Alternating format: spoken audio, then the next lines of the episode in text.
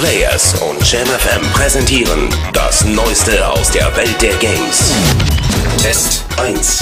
Highcross 3D, Plattform. DS, Wertung. ausgezeichnet, Release. schon erhältlich. Das Fazit der 4-Players-Redaktion. Vorsicht, dieses Spiel macht misstrauisch, süchtig und egoistisch. Vor allem, wenn man eine Frau, Kinder und Verwandte, aber nur ein kleines Modul besitzt. Es geht hier zwar ohne Story lediglich um das clevere Freilegen von Figuren aus großen Quadern, aber das hat es in sich. Es erinnert an die Zauberwürfelzeit der 80er, wenn man in einem Flow aus Berechnung und Intuition gerät. Nintendo verbindet auf nahezu perfekte Art die mathematische Herausforderung eines Sudoku mit aktivem räumlichen Denken und Drehen. Der DS ist um einen weiteren Rätseldiamanten reicher.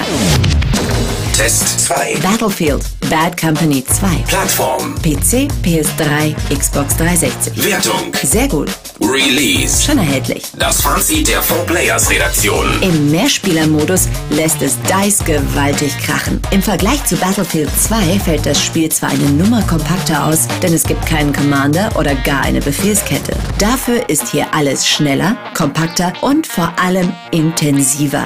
Jede Deckung ist zerstörbar. Man darf sich nie sicher fühlen. Nur die Kampagne ist nicht so fesselnd wie der Online-Part und lässt über weite Strecken die skurrilen Witze des Vorgängers missen. Test 3. Drakensang am Fluss der Zeit. Plattform. PC. Wertung. Gut, Release. schon erhältlich. Das Fazit der 4-Players-Redaktion. Die idyllische Welt am Strom nimmt einen schneller gefangen als der Vorgänger, weil es einfach spannender zugeht. Das gilt sowohl für die mysteriöse Story als auch für die interessanten Aufträge und die bisweilen riesenhaften Endgegner. Nur innerhalb der Party vermisst man Lebendigkeit und die Dramaturgie könnte ausgefeilter sein. Im Vergleich zum Vorgänger ist aber eine positive Tendenz zu erkennen, die dem manchmal etwas steifen Erlebnis gut tut. Test 4. Assassin's Creed 2 Plattform. PC. Wertung. Gut, Release. schon erhältlich. Der Ausblick der 4-Players-Redaktion. Der PC-Assassine kann sich mit hauchdünnem Abstand vor den Konsolen platzieren. Ezio und die beeindruckenden Städte sehen mit entsprechender Hardware besser aus und die integrierten Download-Inhalte der Konsolenvarianten entschädigen für die längere Wartezeit. Dennoch ist Assassin's Creed 2 nicht mehr als ein Übergang, der sich nicht allzu weit vom Vorgänger entfernt und gerade mal das Nötigste tut, um den hoffentlich dramatischen Abschluss der Trilogie vorzubereiten.